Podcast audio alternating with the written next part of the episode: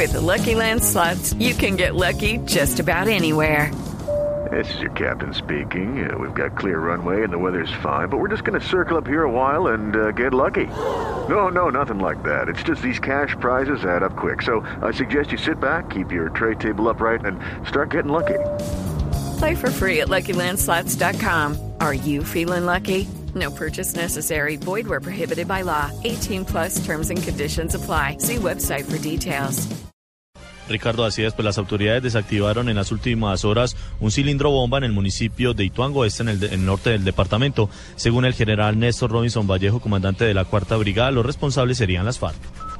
Sí, no, particularmente es un artefacto explosivo mediano poder que fue detectado en horas de la mañana por nuestros expertos en explosivos en el sector del proyecto eléctrico de Ituango, en el sitio que se denomina el saladero. Allí fue destruido este artefacto de manera controlada.